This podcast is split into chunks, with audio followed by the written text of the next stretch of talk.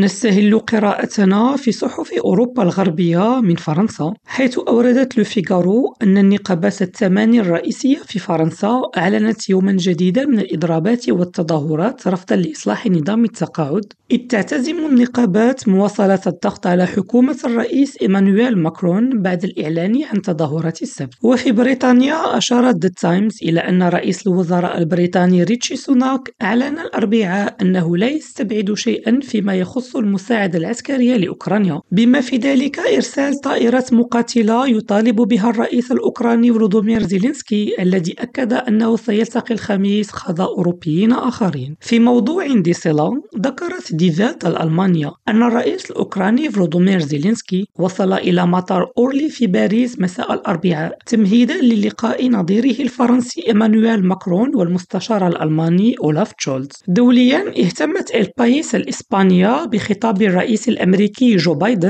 عن حال الاتحاد والذي أكد خلاله أن الولايات المتحدة لن تسمح للصين بترهيب بلاده لكنه شدد في الوقت نفسه على أن واشنطن لا تسعى إلى نزاع مع بكين بعد حادث المنطاد الصيني الذي حلق فوق الأراضي الأمريكية قبل إسقاطه. يونس قريفة ريم راديو إسطنبول.